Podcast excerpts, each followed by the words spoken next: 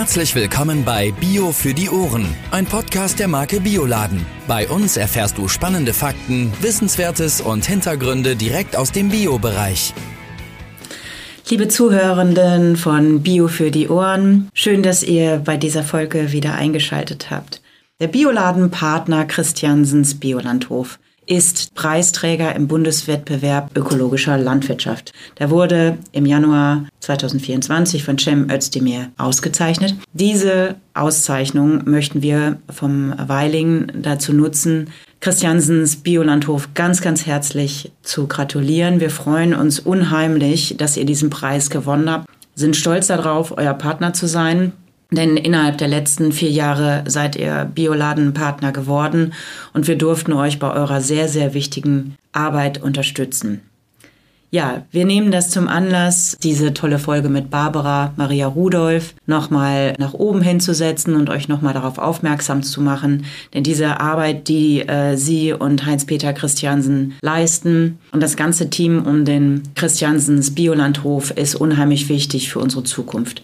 Wir wünschen euch erstmal viel Spaß beim Hören und wir sind ganz, ganz sicher, dass ihr danach noch mehr für die Wichtigkeit der samenfesten Sorten äh, geschärft seid. Wenn ihr nicht wisst, wo ihr das bekommen könnt, samenfeste Sorten sind bei Weiling mittlerweile, machen 20 Prozent des ganzen Sortiments aus und ihr werdet ganz sicherlich bei eurem Biofachhändler vor Ort samenfestes Gemüse bekommen können. Teilweise sind sie mit dem Logo Samenfest ausgezeichnet. Ansonsten fragt doch einfach euren Händler vor Ort. Wir wünschen euch erstmal viel Spaß bei der Folge. Jan sitzt neben mir, ist auch schon ganz gespannt, was er gesagt hat vor vier Jahren. Wir freuen uns, dass ihr heute wieder zuhört. Hallo und herzlich willkommen bei Bio für die Ohren, wie immer an dieser Stelle mit Jan und Judith. Moin, moin.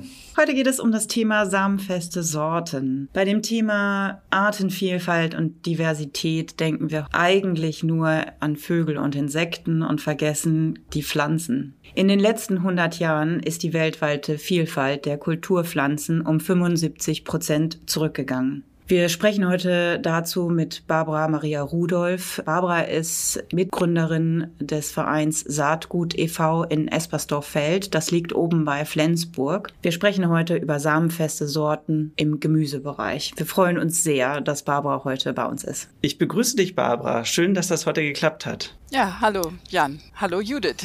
Hi. ja, schön. Bevor wir tiefer in das Thema einsteigen, was macht ihr kurz und knapp gesagt? Also der Saatgut e.V. ist ganz nah an der Praxis dran. Wir äh, sind, sitzen auch auf Christiansens Biolandhof und hier auf dem Betrieb ist auch unser großes Projekt äh, zur Biozüchtung.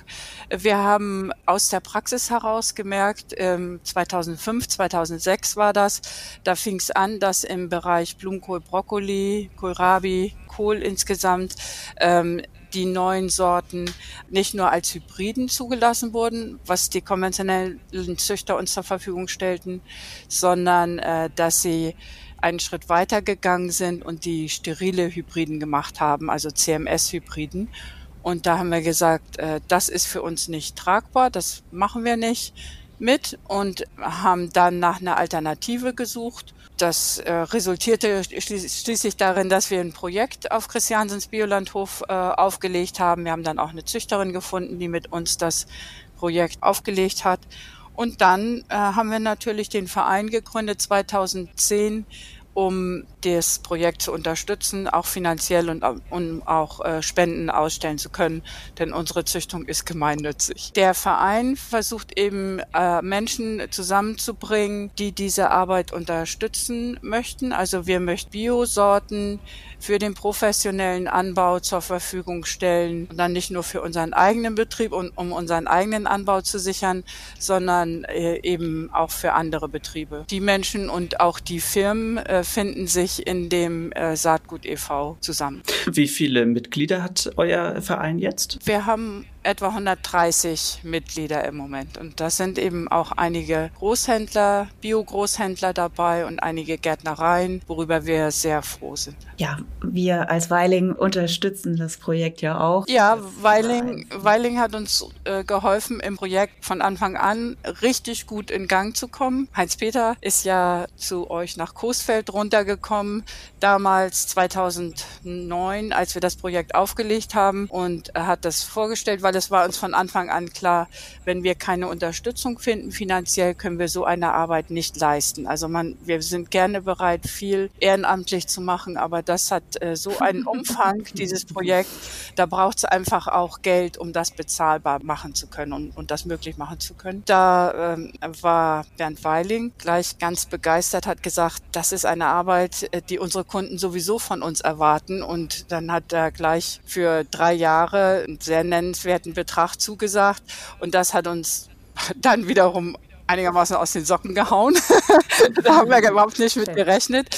Ähm, und das hat uns auch ganz doll geholfen, um so richtig im großen Maßstab in Gang zu kommen und nicht erstmal so jahrelang zu gucken, wo kommt jetzt das Geld her. Ne? Das finden wir natürlich toll und sind auch begeistert, dass bei Weiling nicht nur äh, das Geschäft im Vordergrund steht, sondern auch die Zukunftsaufgaben so angegangen werden. Ja, wir freuen uns da auch die Idee mit euch ein Stück weit zu verwirklichen und äh, das voranzutreiben. Also, jetzt kommen wir aber doch mal zu so ein paar Basisfragen. Ja. Würde ich fast sagen, jetzt züchtet ihr ja Gemüse und dabei eben samenfeste Sorten. Könntest du uns genau mal erklären, was das eigentlich ist?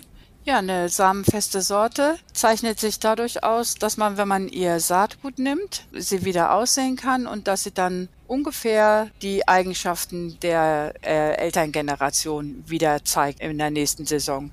Die Sorte ist also nachbaufähig. Ich, wenn ich mir einmal ein Tütchen Saat gekauft habe, und das ist ja in vielen Ländern der Welt heutzutage auch noch ganz üblich, dass ähm, Lebensmittel in sehr kleinen Strukturen erzeugt werden, äh, die gar nicht viel Geldmittel ähm, hervorbringen und da wird sehr viel Saatgut selber genommen. Das ist eben auch eine, eine Qualität unserer Sorten, dass, äh, dass wir sie in der Züchtung erstmal so weit zur Ruhe bringen, nach einer Kreuzung und dann über jahrelange Selektion, dass sie dann nachher, wenn sie als Sorte auf den Markt geht, eben wieder zur Saat gebracht werden kann und im nächsten Jahr wieder etwa dasselbe Bild zeigt. Das heißt, es gibt eine gewisse Konstanz.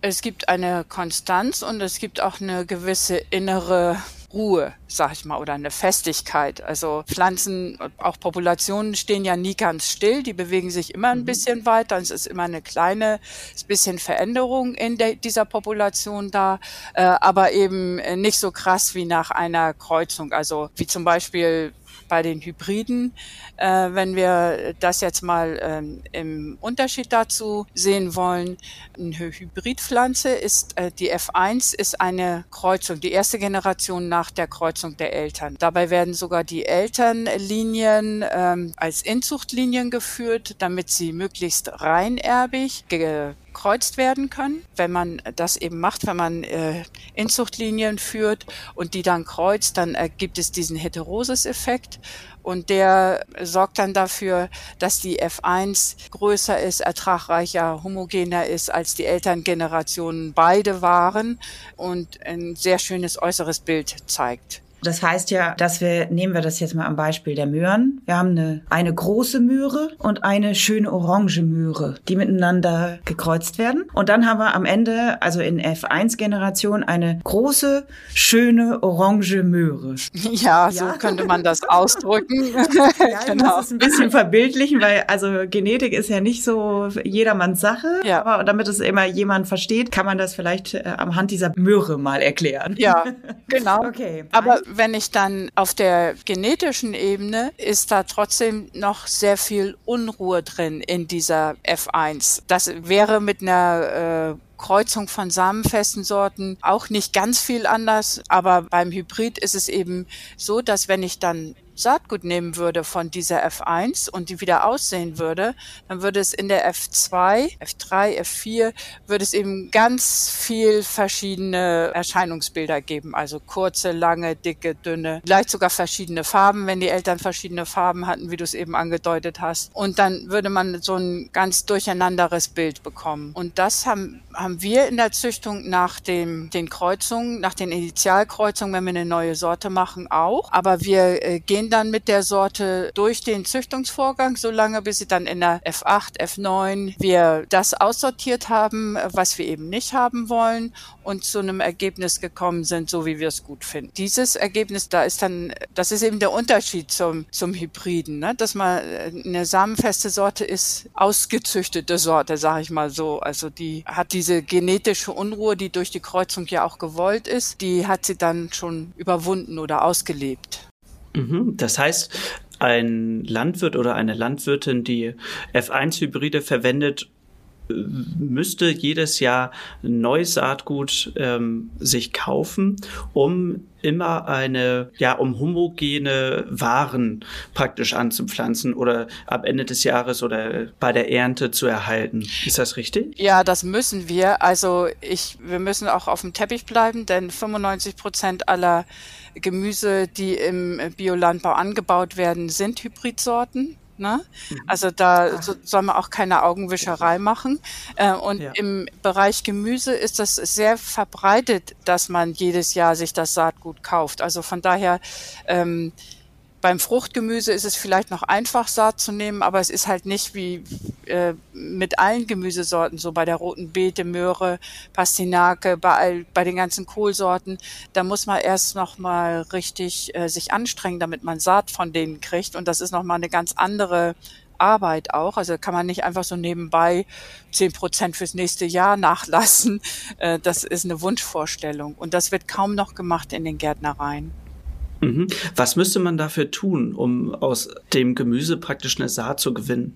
Also wenn wir jetzt mal bei der Möhre bleiben, äh, äh, dann müsste ich die Möhre in einem Jahr anbauen. Und dann müsste mhm. ich mir die schönen Exemplare, die ich, von denen ich besonders begeistert bin, äh, die müsste ich ähm, einlagern, vielleicht sogar ein Stück äh, vom, äh, von dem Grün am Stängel stehen lassen ähm, und über Winter eben kühl äh, und nicht zu trocken lagern und dann im Frühjahr, April wieder äh, in den Boden bringen. Ähm, und sie, dann im zweiten Jahr geht die äh, Möhre in die Blüte. Und dann, mhm. äh, ja, muss ich genügend Exemplare haben. Also für eine Züchtung sagt man immer mindestens 100. Für eine Vermehrung reichen auch 50. Ähm, mhm. Und die dann miteinander abblühen lassen, dafür sorgen, dass da genügend ähm, Bestäuber auch sind, Insekten, ein paar Blumen drumherum pflanzen. Ja, und äh, dann hab, kann ich Saatgut nehmen. Ich möchte noch einmal. Dann habe ich aber Saatgut und dann muss ich das ja noch aufbereiten. Ne? Das ist ja nochmal der ach so, ach so, wir sind noch gar, ach so, wir sind noch gar nicht wieder im Laden, wo ich es kaufen kann. also wenn man jetzt bei den Möhren bleibt, dann habe ich Saatgut ja. an den Dolden dann muss ich es erst noch mal richtig trocknen, damit es die richtige Trockenheit hat. Dann ähm, muss ich es dreschen, dann muss ich es reiben. Die Möhren haben so Haare an den äh, äh, am Saatgut äh, und dann ähm, wir schicken es dann entweder an die Bingenheimer Saatgut AG oder an die Sativa Rheinau und die bereiten äh, das noch weiter auf, indem sie es eben kalibrieren und also auf Größe sortieren und ähm, Keimfähigkeit testen und äh, Triebkraft testen und eben auch den Besatz mit ähm, äh, Schädlingen. Also Altenaria ist bei Möhren eben ein ganz wichtiger Schädling. Äh, und dann gegebenenfalls mit Heißwasser behandeln. Und äh, erst dann habe ich überhaupt ein Saatgut, äh, was ich wieder aussehen möchte. Im Profianbau, sage ich jetzt mal. Im ne? Profianbau. ja. ähm, das würde heißen, wie viel, wie viel Zeit ist das? Wir haben jetzt, du hattest gesagt, äh, dann würde ich das überwintern bis zu dem, bis zum Bingheimer Saatgut. Wie lange dauert das? Also ich brauche zwei Jahre. Äh, die äh, Wahnsinn. Möhre, rote Beete, Pastinake, das sind zweijährige Kulturen. Zweijährig, Wahnsinn.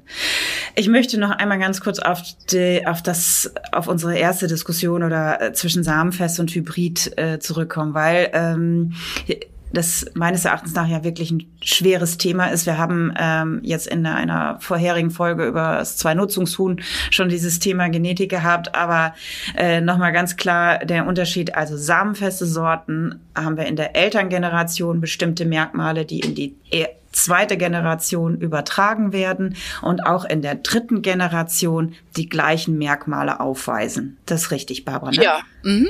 So, im Gegensatz zum äh, Hybrid oder F1-Hybrid äh, werden äh, dort äh, in der Elterngeneration ähm, zwei jeweils unterschiedliche ähm, Sorten miteinander gekreuzt, die optimale äh, Eigenschaften besitzen, wie zum Beispiel eben diese Möhre groß und mit der anderen schön und orange. So, und das weisen die in der Tochtergeneration dann komplett auf, aber haben noch richtig viel Unruhe in sich. Und das bedeutet eigentlich, dass sie in der Enkelgeneration groß sind, oder orange und schön und dann haben wir ein paar kleinere dabei und also da ist diese das was wir nämlich bei den Samenfesten haben eben nicht so. Da ist nicht eine Konstanz drin, sondern da ist diese ganze Unruhe zeigt sich dann im Grunde genommen in der Enkelgeneration. Kann ich das so für den Laien einfach äh, äh sagen? Ja, so ja, wir sagen dazu, äh, sie spaltet auf. Ne? Also oh. äh, äh, genau in der ähm, zweiten, dritten, vierten Generation spaltet die äh, auf und dann äh, der Züchter würde dann natürlich hergehen und eine negative Massenauslese machen. Also wenn man mit klassischer Züchtung arbeitet, so wie wir, äh, dann äh, wenn man dann äh, mit dem mit der Pflanze weitergehen möchte und sie zu einer samenfesten Sorte weiterentwickeln möchte, dann kann man das auch machen. Ähm, und äh, dann nimmt man eben in den ersten Jahren die raus, die sehr weit weg sind von dem, was man erreichen will. Und wenn man dann in der vierten Generation ist, vielleicht fängt man an mit einer Positivauslese und dann sucht man sich gezielt eben die Pflanzen, die besonders das verkörpern, was man gerne hätte von der äh, Kulturpflanze in Zukunft.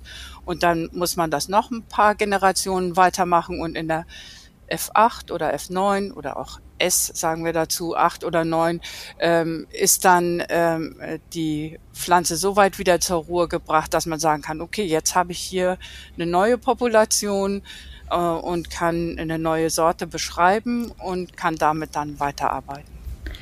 Das bedeutet aber, nochmal ganz kurz, ja. bei samenfesten Sorten kann, könnt ihr damit weiterarbeiten, bei Hybriden ginge das nicht. Also so, der also Züchter also, kann auch bei, ne, bei klassischen Hybriden kann der Züchter damit weiterarbeiten, aber man kann halt nicht vermehren. Also der Hobbygärtner ist vielleicht enttäuscht, wenn er dann Saatgut von einer Hybridsorte nimmt, äh, dann kriegt er im nächsten Jahr ein ganz anderes, äh, also zufälliges Erscheinungsbild, sag ich mal. Ne?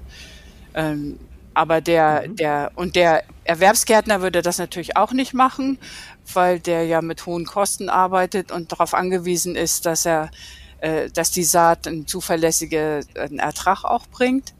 Ähm, aber der Züchter, der kann durchaus mit einem klassischen Hybrid noch weiterarbeiten. Und äh, das ist eben auch äh, eine Sache, ähm, äh, die die Hybridzüchtung ist sehr teuer. Also für uns, wir haben das auch mal durchgerechnet, ist auch an uns rangetragen worden, wollt ihr nicht Hybriden züchten. Äh, ähm, und das ist aber äh, ein ganz anderer Weg und auch ein ganz anderer finanzieller Aufwand. Und für, wir haben dann eben auch gesagt, äh, für uns ist einfach der Weg mit der Pflanze auch wichtig. Und äh, die, die Pflanze, ähm, also wir haben hier auch mit Hybriden angefangen zu züchten. Wir haben ja zum Beispiel, wenn wir wieder bei der äh, Möhre bleiben, die Bolero, die haben wir auch immer noch im Anbau. Das ist ein Hybrid und mit der haben wir auch gezüchtet. Ähm, und da hat man schon gesehen in den ersten Jahren, wenn man dann Saatgut nehmen wollte, die zur Blüte bringen wollte, dann war es immer so gerade 50 Zentimeter hoch und dann kamen so ein paar Blütenstände und ähm, man hat diese Inzuchtdepression der Pflanze angesehen. Das ist also äh, was Trauriges. Depression. ja. Mein Gott. Das hört sich schwer an. Ja, ja. Ent, Entschuldigung, also Gibt's weil wir sind Antidepressiva für. ja, also unser Antidepressivum ist in dem Fall einfach mit der Pflanze weiterzugehen und ihr gute Bedingungen hier auf unserem Biohof zu bieten. Und inzwischen sind die eben auch über zwei Meter hoch und haben volle äh, Blütenstände und sind voll da. Also die Pflanze erholt sich auch wieder, wenn man weitergeht mit ihr und die kann auch Lebenskräfte wieder ähm, äh, regenerieren. Ähm, und das wollen wir ja auch. Wir wollen ja Nahrungspflanzen haben, die vital sind und energiegeladen, weil wir wollen ja Energie aus ihnen ziehen. Wir wollen ja nicht nur ein mhm. schönes Bild nach außen abgeben, wir wollen ja innerlich auch uns freuen sozusagen. Ne? Also äh, und äh, das sieht man der Pflanze richtig, äh, richtig an. Also dass sie sich ja. dann erholt. Das ist natürlich ja. auch was, was wir erst erfahren haben. Wir waren auch nicht so überzeugt am Beginn. Wir haben auch äh, in, in erster Linie gesehen, oh, was passiert jetzt hier mit unserer Produktion? Und einige von unseren Gesellen haben auch gesagt, Mann, wir wollen aber Sorten, die leistungsfähig sind und so weiter. Was, was ist das jetzt, wo ihr hingeht und so? Aber wir haben jetzt so einen Weg damit gemacht, dass wir so froh sind, äh, äh, diese ähm, äh, diese Arbeit machen zu können und auch mit den Pflanzen so weitergehen zu können. Aber man muss halt immer dranbleiben, dass man auch ein Ergebnis bekommt auf dem Feld, was der Kunde akzeptieren kann. Ne? Ja, du sprachst ja gerade auch an, dass ihr ein Biohof seid. Mm, und in der Züchtung gibt es ja auch den Unterschied zwischen klassischer Züchtung und Biozüchtung. Worin liegt da der Unterschied? Ich würde sagen konventionelle Züchtung und Biozüchtung, weil äh, Biozüchtung mhm. arbeitet mit klassischen Züchtungsmethoden. Ne? Und mhm. ähm, äh, die äh, in den Bioanbauverbänden haben wir ja äh, Biozüchtung definiert. Ähm, und ähm, wir äh, haben uns drauf, also alle Anbauverbände haben praktisch als gemeinsames, dass wir eben die ähm, Zelle als kleinste Einheit, kleinste intakte Einheit des Lebens, die muss während des ganzen Prozesses lebensfähig bleiben. Ne? Also ähm, mhm. darauf konnten wir uns auch spontan einigen, ohne lange disku zu diskutieren. das war für uns alle klar. Ähm, äh, die da, das ist die kleinste Einheit des, des Lebens und die muss lebensfähig bleiben und da gibt's gar nichts. Und, äh, Eingriffe unterhalb der Zellebene ins Zytoplasma oder sogar in den ähm, Zellkern oder in die DNA, das ist für uns nicht akzeptabel und das ist für uns ähm, ein äh, ja ein, äh, eine Tie Eingriffstiefe, die eben äh, die Regelmechanismen der Pflanze so weit äh, außer Kraft setzt und dass sie gar keine Möglichkeit hat, darauf zu reagieren auf diesen Reiz. Also ja. wir machen ja auch was mit der Pflanze in der Züchtung. Ne? Auch in der Biozüchtung will man natürlich gestalten und man will was von der Pflanze, aber es ist so ein bisschen wie äh, ja, ich sag mal ein bisschen erziehen oder brechen, so, ne? Also so, ähm, man, man will natürlich ähm, die Pflanze irgendwo hinkriegen, aber man muss schon ein bisschen Geduld mitbringen, äh, man muss Zeit mitbringen und man darf auch die Ziele nicht zu eng stecken. Also man muss der Pflanze auch die Möglichkeit geben, zu antworten auf das, was man ihr an Herausforderungen stellt. Ne? Das ist ja. bei Eltern und Kindern nichts anderes. Ne? So ein bisschen ist das für mich tatsächlich. Äh, kann, für mich ist das vergleichbar, muss ich sagen. Äh, viele, viele, also mit denen ich über Gentechnik zum Beispiel auch äh, diskutiere. Wir haben ja jetzt die neuen Genom-Editing-Techniken, insbesondere CRISPR-Cas ist da ja ganz vorne dran. Ähm, und äh, da wollen viele Menschen wollen äh, das gerne anwenden. Viele Firmen wollen damit äh, Geld verdienen und es ist im Moment gerade der größte Hype, dass wir unbedingt, wenn wir ähm, äh, Hochtechnologieland bleiben wollen oder, oder auch Europa nicht in die Sackgasse fahren wollen, dann müssen wir das unbedingt allen äh, erlauben, das äh, unreguliert anzuwenden. Und ähm, da äh, treffe ich oft ähm, bei den Menschen auf Unverständnis, wenn ich sage, für, für mich und für uns, also auch in der, in der Biobranche ist es ja so, Pflanzen sind für uns Mitgeschöpfe. die haben auch einen Eigensinn. Also die, die sind nicht nur dafür da, damit wir sie als Masse manipulieren und irgendwas daraus machen. Und die sind auch nicht nur als Nahrungspflanzen für uns da, sondern die haben auch einen Eigensinn, äh, auch einen Sinn des Lebens sozusagen. Ne? Ja. Und das äh, verstehen viele nicht. Dann drehen sie manchmal mit den Augen und äh, ja, dann halten sie mich für äh, dogmatisch oder was weiß ich, keine Ahnung. Ich glaube, diese Diskussion haben viele schon im, auch im näheren Freundeskreis geführt. Wir haben jetzt gerade über das Thema Biozüchtung im Vergleich zum konventionellen, äh, zur konventionellen Züchtung gesprochen. Ähm, Ach so, warum, genau. Warum, weißt du, warum setzt ihr euch dafür ein? Das, ein Punkt ist, glaube ich, das Thema Sortenvielfalt, äh, was da ziemlich wichtig ist. Kannst du da noch mal was zu sagen? Ja, Sortenvielfalt, ähm, aber auch überhaupt, äh, dass wir Sorten haben, äh, die wir weiterhin anbauen wollen im Ökolandbau.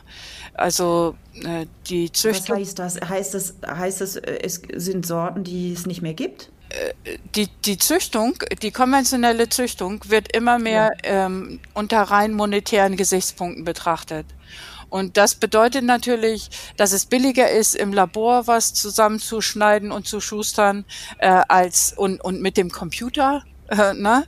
ähm, als äh, jetzt im, im Feld und mit der äh, äh Pflanze zu schauen. Ähm, das geht, also konventionelle Gemüsezüchtung ähm, die, das Genom wird gelesen, es wird so eine Bibliothek äh, erstellt. Ähm, und dann ähm, äh, sagt der Züchter, ich möchte die und jenigen Eigenschaften ähm, äh, kombinieren. Und dann guckt der Computer in dieser Genombibliothek von den verschiedenen Pflanzen, die er da hat, welche Pflanzen kombiniert werden könnten, um das zu erreichen. Ähm, und dann kann man ähm, äh, mittels ähm, äh, Zellfusionstechnik, die äh, braucht man nur ganz wenig pflanzliches Material und dann kann man das rekombinieren und dann guckt man eben auf der Petrischale, ob das lebensfähig ist oder nicht. Das ist ja verrückt. Das ist konventionelle Gemüsezüchtung. Ich weiß, dass es so ist. Und die können 300.000 solche äh, neuen Rekombinationen am Tag machen. Ne? 300.000. Und da, da, da ist praktisch, die Pflanze ist nur Material. Ne? Ähm, und äh, das ist für uns eben total anders. Ähm, wir, äh, wir also ich mag nicht den Keil zwischen konventionell und Bio treiben. Im Gegenteil, ich würde mich freuen, äh, wenn das Konventionelle sich mehr in unsere Richtung auch äh, bewegen würde. Und das ist auch ein großer Teil meiner Arbeit, auch ähm, politischen Arbeit, äh, die konventionellen Firmen dazu zu kriegen, dass sie eben auch ähm, mit für uns arbeiten und mit uns arbeiten, weil wir brauchen auch die Züchtungshäuser. So ein paar Züchtungsinitiativen können das niemals leisten, diese riesig wachsende Biobranche mit Saatgut und mit Sorten zu versorgen. Also da sind wir schon auch sehr abhängig und angewiesen darauf, dass die Firmen ähm, uns erhören, sage ich mal, und, ähm, äh, und äh, mit uns zusammenarbeiten. Auf der anderen Seite ist es eben auch so, wir haben unser Projekt auch gegründet, um zu zeigen, wenn ihr nicht mit uns arbeitet, dann nehmen wir das eben selbst in die Hand. Und äh, das ist eben auch so. Also äh, man muss sich entscheiden, möchte man seinen Prinzipien treu bleiben oder ist man bereit, ähm, Kompromisse zu machen, die man eigentlich nicht machen will, nur damit man weiter überleben kann. Und da ist eben diese Grenze erreicht.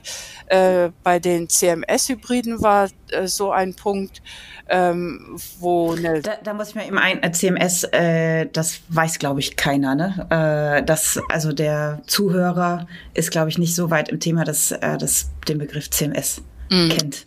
Genau, ich hatte ja am Anfang schon gesagt, also ein Hybrid ähm, ist für uns äh, noch akzeptabel. Ähm, Im Anbau und auch in der Züchtung kann man mit einem klassischen Hybriden ja noch weiterarbeiten. Und ein äh, CMS-Hybrid, äh, das ist eine sterile Pflanze. Da wird eine äh, am Ende des Züchtungsgangs eine Zellfusionstechnik angewendet ähm, und da wird eine Sterilität ähm, äh, die ist im Zytoplasma, ähm, äh, deswegen ne, nennt sie das zytoplasmatisch männlich steril, die wird importiert in die neue Sorte, in, die, äh, aus der man dann einen sterilen Hybriden herstellt. Und das bedeutet, diese Pflanze kann keine männlichen Pollen mehr bilden. Bedeutet, dass die konventionelle Züchtung eher in diese CMS-Technik aufgesattelt hat. Und aber was ist dann die Problematik? Weil eigentlich, äh, wenn ich das Thema richtig verstanden habe, sind dort natürlich ertragreiche Gemüsesorten in, in unserem Fall ja äh, kommen dabei raus und und aber was ist da die Problematik? Also ich meine, sind das die Züchtung, die, die Züchtungskonzerne oder sind da, äh, du sprachst gerade von Sortenvielfalt, vielleicht kannst du das nochmal kurz umreißen, was, was da aus deiner Sicht die Kritik ist an der, an der konventionellen Züchtung. Ja, das sind ja verschiedene. Ne? Also wir hatten jetzt schon mal gesprochen über die innere Qualität der Pflanze. Ja. Ne? Was macht die innere Qualität einer samenfesten Sorte aus im Vergleich zum Hybriden? Ähm, äh, das hat natürlich auch äh, Auswirkungen auf die Ernährungsqualität. Äh, das ist die eine Sache. Dann kommt natürlich diese gentechnische Methode, die bei, äh, bei den CMS-Hybriden angewendet wird, die Zellfusionstechnik. Das ist eine gentechnisch Methode. Ähm, äh, was wir ja nicht wollen im Biobereich. Ne? Wir, wir, was wir nicht wir wollen, es muss nur genau. nicht deklariert werden, weil äh, wenn es innerhalb einer Familie angewendet wird, muss man sie nicht deklarieren. Das ist eine Ausnahme, die, die im Anhang der Freisetzungsrichtlinie beschrieben ist. Ähm, und ähm, dann äh, kommt natürlich auch unsere Ohnmacht den Züchtungshäusern gegenüber. Äh, das ist natürlich auch ein Grund, äh, warum wir uns tunlichst äh, um Alternativen bemühen sollten. Also ich habe jetzt gerade, das betrifft uns jetzt nicht, äh, ähm, äh, äh, doch, wir haben auch ein Beispiel dieses Jahr im Betrieb. Wir haben einen Blumenkohl, äh, einen klassischen Hybriden, den wir immer noch in der Produktion im Anbau hatten. Äh, der ist einfach gestrichen worden. Kannst du das mal ganz kurz nochmal genauer erklären? Also die Ohnmacht gegenüber den Konzernen, damit meinst du ja, dass es erstmal nicht so viele Konzerne gibt, die überhaupt Saatgut Ach so, im Bereich Gemüse muss man jetzt immer sagen, ne, also beim Getreide ja. und landwirtschaftlichen Kulturen sieht es in Deutschland ja zum Glück noch nicht so zappenduster aus, aber im Bereich Gemüse gibt es eben ähm, sehr wenige Züchtungshäuser und äh, mittelständische Züchtungshäuser, die sich selbst gehören, äh, das gibt's überhaupt nur noch ganz wenig. Äh, die meisten Züchtungshäuser sind aufgekauft worden von den großen Konzernen, äh, die sich ja gegenseitig auch äh, fressen noch. also auch gegenseitig kaufen, ne? Ja. ja, also wie, wie, ein, wie ein europäisches Kartellamt sowas zulassen kann, eine, so eine Fusion zwischen Bayer und Monsanto, das ist mir schleierhaft. Äh, und wenn Bioland sagt, mit bestimmten Marktpartnern möchte ich zusammenarbeiten, mit anderen nicht, dann ist das kartellrechtlich nicht möglich. Also äh, da naja, zweifelt man manchmal so ein bisschen am System. ja, ja, es ist, äh, das ist wirklich verrückt. Äh, also so genau wollen wir da ja nicht drauf, aber wir wollen zumindest, zumindest unseren Zuhörenden ähm, er erklären, warum wir samenfeste Sorten vertreiben, was, was wichtig daran ist. Und natürlich ähm, es ist zum einen das Thema, dass wir Gentechnik nicht wollen, weil, Barbara unterbricht mich, wenn das falsch ist, ähm, weil wir nicht ähm, wissen, was die Gentechnik auslöst. An sich ist natürlich auch das Ziel im Biobereich, ähm, ähm, ja, äh, möglichst viel Ertrag zu bekommen, das ist ja ganz klar, aber äh, auf natürliche Art und Weise. Ist das richtig? Ganz kurz und grob zusammengefasst? Ja, also äh, die äh, Gentechnik bedeutet ja äh, direkter technischer Eingriff äh, unterhalb der Zellebene. Genau, und das, das mhm. wollen wir im Biobereich nicht. Und dann war das nächste, was du gesagt hast, quasi die Monopolstellung der Konzerne. Leider, genau, genau mit der Gentechnik also, geht ja auch die Patentierung einher. Äh, also wir haben ja in, in Deutschland das Saatgutverkehrsgesetz äh, sieht ja vor, dass man einen Sortenschutz anmelden kann und dann die Sorte für, ich glaube, 25 Jahre ähm, exklusiv vermehren darf. Es ist aber ähm, Privatrecht, das heißt, man muss es selber durchsetzen und das ist sehr schwer.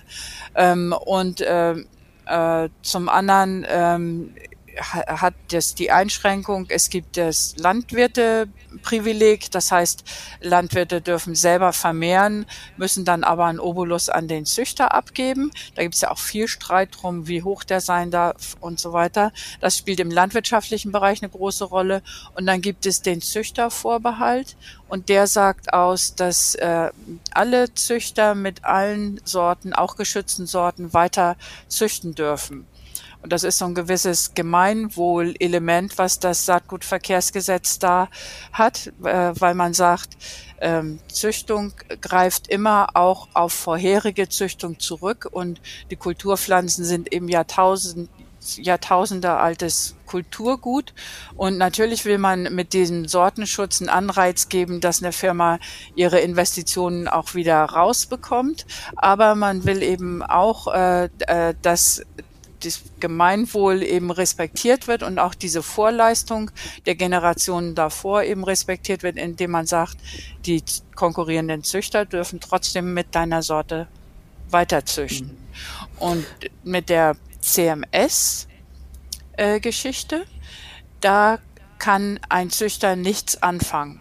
Äh, also ähm, äh, dann haben wir eine männlich sterile Pflanze und dann muss ich immer, ich kenne ja den männlichen Befruchter nicht, den der, ähm, das ist auch noch so ein Ding bei einem Hybrid. Wenn ich eine samenfeste Sorte beim Bundessortenamt anmelde, dann muss ich ein Saatgutmuster hinterlegen und das äh, Bundessortenamt weiß immer, was ich da gemacht habe. Wenn man eine Hybridsorte anmeldet, äh, dann weiß das Bundes, man muss nicht die Eltern bekannt geben und muss schon gar nicht ein Saatgutmuster hinterlegen. Das heißt, ein Hybrid äh, gehört äh, in viel stärkerem Maße dem äh, Züchter, weil man kann nur auf die F1 zugreifen, man kann nie auf die Elternlinien zugreifen, auch wenn der Züchter diesen Hybriden selber nicht mehr vermehren will wie jetzt zum Beispiel bei dieser einen Blumenkohlsorte, äh, die im Sommer vom Markt genommen wurde, äh, dann können wir nicht einfach sagen, gut, wenn der sie nicht mehr haben will, dann können wir sie doch vermehren und weiterführen. Nee, wenn wir noch Saatgut aus dem Vorjahr haben, könnten wir versuchen, mit der F1 weiterzumachen. Aber mit der tatsächlichen äh, Sorte kommt man, da kommt man nicht ran. Und wir haben dann eben äh, den, das Züchtungshaus, wir, wir kennen die ja auch, ähm, weil ich ja politisch auch aktiv bin und die uns hier auch besuchen und gucken. Also es ist ja, wir sind ja gemeinnützig, wir wollen ja auch ähm, öffentlich sein. Ähm, und dann haben die gesagt, nö, da ist noch Sortenschutz drauf ähm, dann haben wir gesagt, gut, dann lasst uns das wenn ihr sie nicht mehr vermehren wollt, weil dann sagen sie, im weltweiten Portfolio bringt die Pflanze nicht genug ein, die Sorte, und dann wird sie rausgenommen. Ne? Und äh, wir brauchen aber händeringend Sommersorten Blumenkohl, damit wir überhaupt im frühen Bereich noch eine Versorgung mit Blumenkohl hinkriegen. Und dann sagen die aber, nö, das widerspricht unseren Firmengrundsätzen. Das machen wir nicht. Also jetzt zum Beispiel ähm, in Lizenz, dass einer von uns Biofirmen hier äh, vielleicht das vermehrt, damit das für den Bioanbau weiter zur Verfügung steht. Ne? Nee. Mhm. Vielleicht hat ja die große Beschwerdekammer ähm, des Europäischen Patentamtes am 14. Mai ähm, ein Urteil gefällt und in der Stellungnahme ja auch angegeben, dass Pflanzen und Tiere ähm, aus im Wesentlichen biologischen Züchtungsverfahren äh, unter dem europäischen Patentübereinkommen nicht patentierbar sind. Ist das so ein erster Schritt in die richtige Richtung? Auf jeden Fall haben wir das natürlich gefeiert, äh, aber äh, wie weit das umgesetzt wird, bleibt jetzt noch mal abzuwarten. Ja. Mhm. Genau, ja, das ist auf jeden Fall äh, sehr gut. Ähm, und äh, der, äh, der Verwaltungsrat hatte ja schon 2017 der, der, dem Europäischen Patentamt das vorgegeben. Der Verwaltungsrat, das sind ja die Minister aus den Mitgliedstaaten, äh, die eigentlich Auftraggeber fürs äh, Europäische Patentamt sind. Die, das Europäische Patentamt ist ja kein Amt, sondern eine Firma und die Firma finanziert sich über die Einnahmen von Lizenzen aus Patenten. Das muss man auch wissen. Und sie steht außerhalb der Gerichtsbarkeit. Also die, äh, das Europäische Patentamt ist nur reguliert ähm, durch äh, die kleine Beschwerdekammer und die große Beschwerdekammer, inner, die aber beide innerhalb des äh, Europäischen Patentamts äh, angesiedelt sind. Ähm, und, und da liegt keiner Gerichtsbarkeit. Also man kann nicht klagen gegen äh, die, man kann nur innerhalb deren eigener Vorgänge Beschwerde einlegen und, und Widersprüche einlegen. Und ähm, der 2017 hatte der Verwaltungsrat ja schon gesagt, genau das, was die Beschwerdekammer jetzt anscheinend äh, verifiziert hat, äh, ne, dass, äh, dass äh, die Pflanzen aus im Wesentlichen biologischen Verfahren nicht patentiert werden dürfen. Ähm, und dann haben aber die Konzerne so einen Druck gemacht, äh, dass das Patentamt das nicht durchgehalten hat, weil äh, der äh, Verwaltungsrat eben nicht formell nicht ganz den Weg eingehalten haben. Die haben dann nur eine Notiz gemacht und haben gesagt, wie, das ist unser Wille, wir wollen das so, haben aber das Regelwerk nicht aufgemacht. Und das hätten sie machen müssen, damit Boah. es bindend wäre. Und dann, das sind Herrschern von Anwälten, die da gegeneinander kämpfen. Ne? Ja. Und äh, ja, das weiß man, wer, wer kann sich sowas leisten? Ab und zu gibt's ja eine kleine Demo und so und Widersprüche. Test Biotech legt auch Widersprüche ein und auf wissenschaftlicher Ebene argumentieren die dagegen. Äh, das ist auch natürlich eine ganz wertvolle Arbeit. Das, das ist ja eigentlich nochmal ein ganz guter Hinweis, ne? denn wer ist denn Entscheider um im Markt. Im Markt ist der Verbraucher der Entscheider. Also wenn Verbraucher sagen, sie wollen keine Gentechnik, dann äh, ist ist es so, dass äh, dass ja die Alternative eben samenfestes äh, Saatgut oder dann eben in unserem Fall Gemüse daraus gekauft wird, ja. Und das bedeutet also, dass dieses Thema wichtig ist, dass der Verbraucher das versteht ne?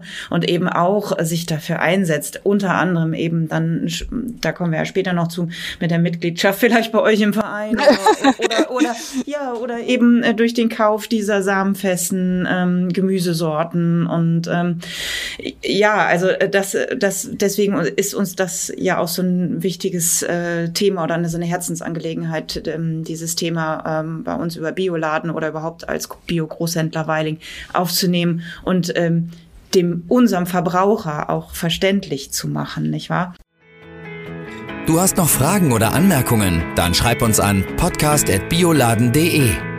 Bio für die Ohren wurde dir präsentiert von Bioladen, eine Marke des Bio-Großhandels Weiling, Biopionier seit 1975. Dir hat gefallen, was du gehört hast? Dann sei bei unserer nächsten Folge Bio für die Ohren wieder dabei. Infos zum Podcast findest du auf bioladen.de.